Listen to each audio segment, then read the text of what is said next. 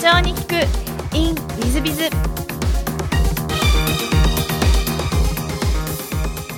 本日の社長に聞く in ウィズビズは清水光一郎社長様でいらっしゃいます、えーまずは経歴の方をご紹介させていただきます。ラーニングエッジ株式会社代表マスク社長セミナーズ主催者支援協会会長でいらっしゃいます。えー静岡県浜松市出身、えー慶応大学卒業ということでいらっしゃいます。18万人の経営者、起業家、ビジネスパーソンに対して、マーケティング、リーダーシップ、マネジメント、セールス、お金などの分野で、世界トップクラス、本物本質的な内容に限定して、クライアント企業の企業成長にダイレクトにつながる学びの機会を届けていらっしゃいます。セミナーズというポータルサイトでは、お金をかけずに1万社を超えるセミナー主催者を集客し、2017年7月現在では1万4768社がご利用だそうですが、1年間で9万件以上のセミナー、講演会を取り扱う日本一のセミナー主催者プラットフォームを運営していらっしゃる、えーランニングエッジ様の社長様、清水光一郎様もお迎えして、えー今日のお社長にクイーンウィズビズを始めたいと思ってます。清水社長様、よろしくお願いいたします。はい、よろしくお願いいたします。えーまずあの最初のご質問ですが、えーご出身は静岡県浜松市ということで、まあ、ちょうど終わりましたが直虎の浜松はいでいらっしゃいますが、小学校中学校時代どんな幼少期をお過ごしになられましたか？小学校、幼少期ですね。いや、相当わんぱくだったという話を、あの実家に帰るたびに妻や子供たちの前であの私の両親からされてですねいつも恥ずかしい思いをしております。そうですか。わんぱくというとまあガキ大将みたいな感じですか、あそうですね。なるほどえー、と高校も浜松の方でいらっしゃいますか、高校も浜松ですね。なるほど。高校時代はどういうふうに過ごされましたか？もう高校時代も本当に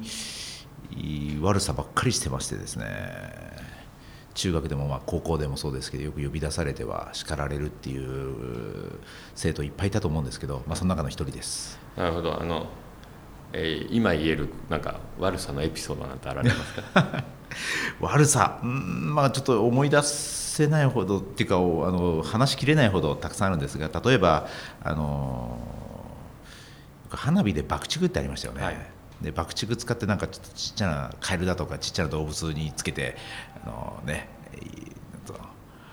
まあ、いたずらするというか、あのひどいことをしてたわけなんですけどそのあの爆竹の火薬を集めてですねあの爆破させるとあの 火薬を大量に集めたら爆弾が作れるんじゃないかみたいななんかどうしようもないいたずらしてましてですね。結構集めちゃったんですよ。大きなボトルにあのリデカビタ C みたいな感じのあの結構ボトルにですね大量に集めてやってみたらどうなるかみたいなことねやって大変な目に遭いましたけどもね。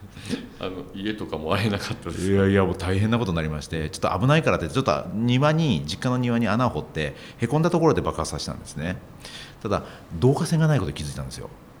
火をつける上でも火薬が大量に溜まっているところなので導火線がないので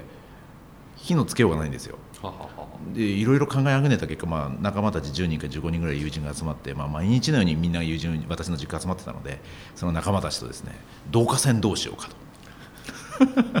でしょうがないので自宅にあったのは仏壇にあった線香をですねその瓶にポッと立ててですねカチッと火をつけたんですけど線香なのでなかなか火が届かないんですよ爆弾,、はい。爆弾っていうかその火薬まで。はいこれいつ爆発するか分かんないってみんなじりじり待ってて10分経っても15分経っても爆発しないわけですよ。これちょっとさすがに待てないねって言って私があの先兵隊になってですねその線香を折って短くして立てたんですね、はい。でもなかなか進まないと、はい。これもうちょっと思い切って短くしてやろうって言ってプスって刺した瞬間に引火しちゃったんですよ目の前で。これねあのよくボクシングとかで殴られた瞬間に、はい。そのスローモーションで見えるとか言うじゃないですか。パンチがね飛んでくる瞬間がスローモーションで見えるとか。あれ本当でしたね。爆風が見えるんですよ。で自分の顔にその周りの地面とかガラスの瓶とかの割れたのがブスッブスッブスッブスッブブスッって刺さってくるのがスローモーションで感じるんですよ、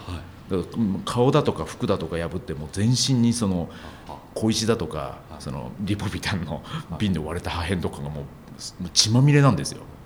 みたいなことしてました。えっとその後病院にすぐ行かれてって感じですよね。いやいやあのもうなんかなんでしょうかね、まあ、うちの母も本当適当というか あのあんたバカだねって言って以上みたいな。周りの友人たちと一生懸命顔に刺さった小石とかをほじくり出してですね。あのいや隣の道路挟んだ隣の家とかまでも爆風でいろんなものが飛んでってたのでその周りのおじさんとかが「あーい!」とかって怒って飛び込んでくるわけですよ私の実家に。で私の血まみれな顔見て「おこうちゃん大丈夫か?」みたいなね。なんかそういう感じでみんながワイワイガヤガヤしながら あの治療してくれたっていう、まあ、そんな感じでした。あの今だったらちょっと大変なことになってますね。はいもう事件です。なるほど。大変なあのガキ大将でいらっしゃったそうですすみません。その後高校の後あの慶応大学にはいご進学ということで、えっとは慶応大学が選ばれた理由って何かあられるんですか？あ実際はですねあの国立大学を目指してまして京都大学の受験をしてたんですけどもいやあの高校時代いやちなみにその爆弾高校時代でして 勉強全然してなかったんですよ。なんでまあ全然大学受かるような感じでもなかったので1年浪人して浪人中にめちゃくちゃ頑張って京都大学行こうと思ってたんですけど、まあ、残念ながら京都大学の方は受からず。でまあ私立の方も受け何校か受けててその中で慶応が受かったのでっていうことで慶応行ったっていう。なのでもともと志望してたわけではなかったんですけどまあ拾ってもらったという感じです。なるほど。でもあの慶応大学ですのでやっぱり頭はよろしかったんだろうなというふうに思います運が良かっただけです、はい。あの大学時代はどんなふうに過ごされていらっしゃいましたか？大学時代はですねもうとにかく朝から晩まで麻雀をするというような生活してましてですね。ただ経営本とかあの物理学の本とか科学の本とか本はもうめちゃくちゃ読みながらあとそれ以外のところも麻雀っていう。なるほど理系でいらっしゃいますか？そうですね。慶応大学の理工学部機械工学科っていうなんか難しそうなところにおりまして。いや頭はやっぱりよろしいんですね。素晴らしいですね。いやいやそんなの全で然大学卒業後はご就職はされたんですか？一応しました。そこはどういう会社さんにご就職されたんですか？えっとですね当時インテリジェンスという人材会社が設立した翌年が私の卒業の年だったんですよ、はい。なのでこれから人材ビジネスが伸びるみたいな、まあ、そういったベンチャーであるとか起業家みたいなのを私いつかやりたいと思って、ある意味就職活動もししてなくて独立しようと思ってたんです。なので大学卒業まで就職活動ちゃんとしたことなくて卒業間際に友人一緒に独立しようと言ってた友人が俺たちもちょっと就職が一回しないとまずいんじゃないかっていうひよってきてですね 一緒に授業やろうって言ってたのに。っていうのも彼女にあなた一回社会人ぐらいやりなさいって怒られたから彼女に断れなくって就職活動を一人でするの寂しいから私を誘ってきたっていう感じなんですけど、まあ、その友人とあの、まあ、当時大学4年の12月でもういわゆる新卒の採用なんかやってないので転職フェアに大学生なのに行ったんですね。でそこで最初に座った会社で、まあ、ここでいっかって決めたっていう、まあ、そんな感じの適当な 就職の仕方でした、はい、なるほど。だから理系ですんでなんかイメージ的に言うと、まあ、私どもの会社の近くは NEC さんがいるんですが、はい。いまあ、いわゆるそういうなんかあの有名な超大手メーカーになんか行くようなイメージなんですがそういうことは全く考えなかったということですそうですね。もう周りのメンバーとか同級生はソニーに行ったとかキャノンに行ったとか中にはあの広告代理店電通博報堂行ったとかゴールドマン・サックスだとかっていう中であの全然そんな感じじゃなかったんですね。あの大学時代にその、まあ、事業家をもう目指そうはい。というふうに思われたということを今おっしゃっていただいたんですが、それはどうしてそういうことを思われたんですか？ああそうですね。もうもともと親族がベンチャー気質の人が多かったからその影響を受けてたっていうのはあると思います。一方で父は、えー国家公務員国立病院に勤める国家公務員だったのでその国家公務員とベンチャー気質を持った親族とでその自分の人生の選択っていうかどちらが自分に性が合ってるかなっていうのをすごくまざまざとはっきりとその違いを見せられたっていうのは影響大きかったと思います。父はもうものすごく私も今でも尊敬はしているんですけど仕事の仕方とか社会に出てからの生き方としてはあのどちらかというとベンチャーが向いてるなっていうのをその親族を見てて感じてたっていうのが、まあ、大きな理由でしょうか。なるほど。で卒業された後インテリジェンスさんで何年ぐらいいらっしゃったんですか、あえっとですねインテリジェンスに就職したわけではないんです。インテリジェンスがちょうどできた年でこれから人材ビジネスが伸びるとはい。言われてたので、はい。転職フェアに行ってですね、そこで最初に人材ビジネスの会社にとりあえず座ってみようと、これから面白そうだ人材ビジネスって言って座った会社キャリアリンクって会社なんですけどそのキャリアリンクには、えっと、2年弱おりました。さ人材紹介業ですか？紹介と派遣をやってる会社でして、まあ、そもそも入社の動機が独立する前に友達の彼女に叱られない程度に社会人経験しようっていう 本当に不純ないい加減な就職の仕方だったので3ヶ月経った段階で実はもう社長にごめんなさいもう十分勉強したんで多分この仕事全部自分でできますから辞めますとかっていうね あの今思えばとんでもない失礼な ことを社長に言って辞めると言ったんですけどなかなか辞めさせてもらえなくて結局2年弱いることになりましたけど。なるほど。じゃあ2年ぐらいいらっしゃって、えっと、もういわゆるセミナーズを創業される感じでいらっしゃるんですか？実はその後に、はい、えーと、コンサルティング会社もっとグローバルな仕事を経験してみたいと思ってですね。っていうかまあ会社に勤めてみたらそれはそれでものすごく勉強になりましたので、えー、なりましたしそのいろんなご縁というか自分一人じゃできないような経験ができたのであもっと幅広げてみたいなと思って。でコンサルティングという仕事にも以前から興味があったものですからあの外資系のコンサルティング会社。え当時はデロイト・トーマツコンサルティングというところと,、えーと、アンダーセンコンサルティングでありまして今アクセンチュアとアビームになりましたけど、はい、あちらの会社2社からおかげさまであの内定いただきまヘッドハンティングで登録したら内定いただきましてですね。でまあどちらが面白そうかなっていうことでデロイトの方に行くことになりました。なるほど、はい、デロイトは何年ぐらいいらっしゃるデロイトは結構仕事が面白くてですね5年おりましたそうでらっしゃるはい、結構それはやっぱり勉強になったからということですか？めちゃくちゃ勉強になりましたね。どういう点が勉強になられたんですか？いや、まあ、やはりグローバルでももうものすごい数の社員もいましたし、えー、クライアントの数も半端なくなんでしょう過去の事例としてもすでに会社の中にデータベースで登録されてるんです。でそういったものがケーススタディとしてたくさんあってでかつ尊敬できる人たちっていうんでしょうかね。あの自分で全部やらないといけないのであの整ってはないんです環境が、まあ、外資系コンサルティング企業で上司も外人だったのでほったらかしなんですよ。できるやつは声かけられるしできないとずっとほったらかされてるんですね。自分で勉強しないといけないって。そういう意味で私にとってはすごく自由で会社の中にはデータベース大量にあって成功事例とか聞けば全部教えてくれるしで優秀な経験ある上司がいたのでもとにかくくっついて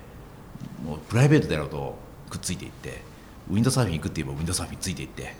でそこで教えてもらってっていうようなことができたんでものすごく楽しい時間でしたね。もう寝ないで仕事してました。なるほど、はい。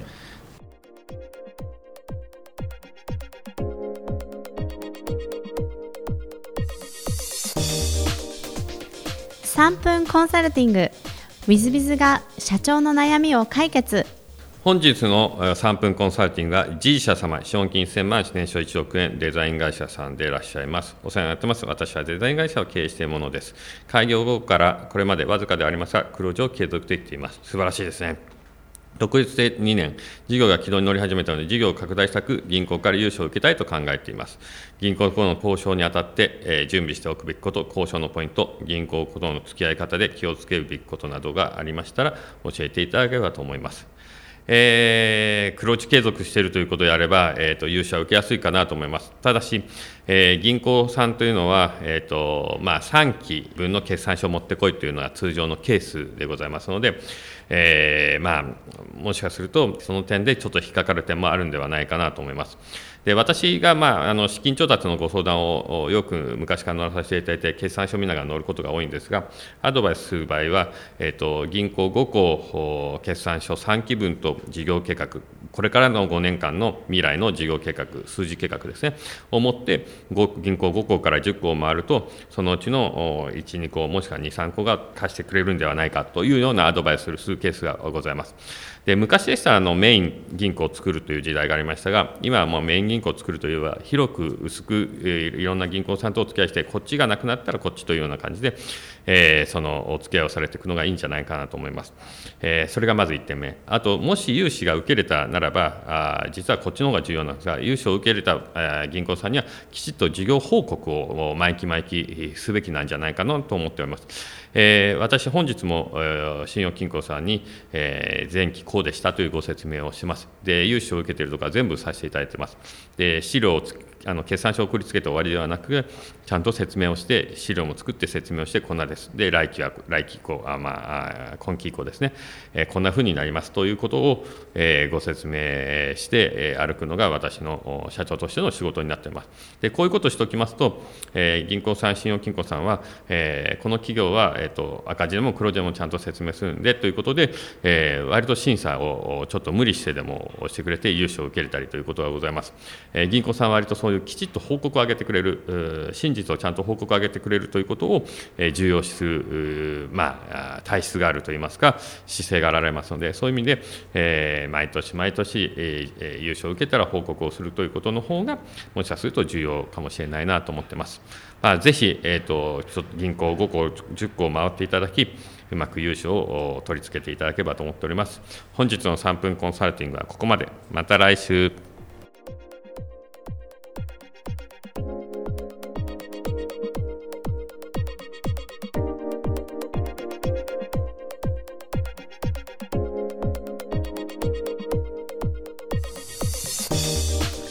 最後までお聞きいただきまして誠にありがとうございました。本日のポッドキャストはここまでになります。また来週お楽しみに。